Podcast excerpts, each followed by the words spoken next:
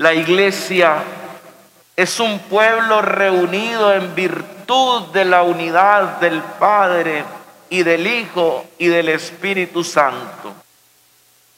La cabeza de este cuerpo es Cristo.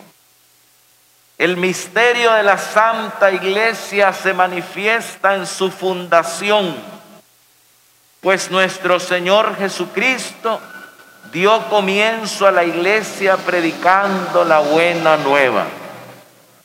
La iglesia es una, santa, católica y apostólica, encomendada a Pedro para que la apacentara y confiándole a él y a los demás apóstoles su difusión y gobierno.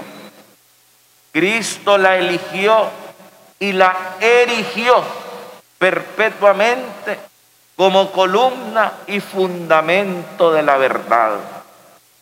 La iglesia se pone concretamente al servicio del reino de Dios, ante todo anunciando y comunicando el Evangelio de la salvación, denunciando las injusticias, vengan de donde vengan, y constituyendo nuevas comunidades cristianas.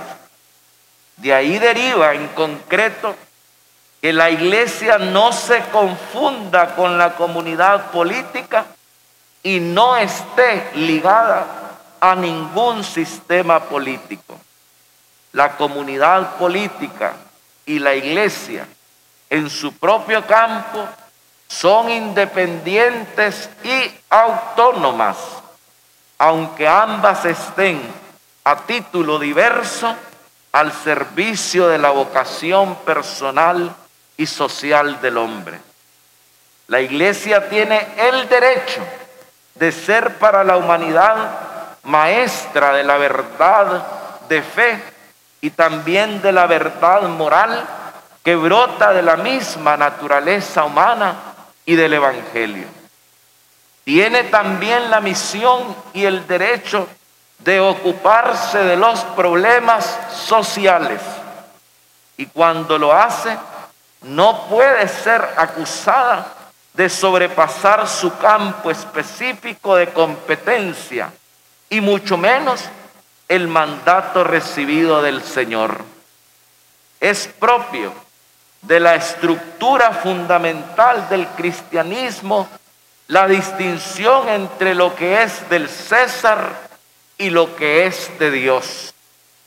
La iglesia, como expresión social de la fe cristiana, tiene su independencia y vive su forma comunitaria basada en la fe que los poderes de este mundo deben respetar.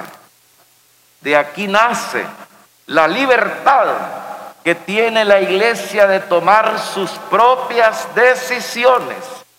Nadie puede interferir ni influir en estas decisiones.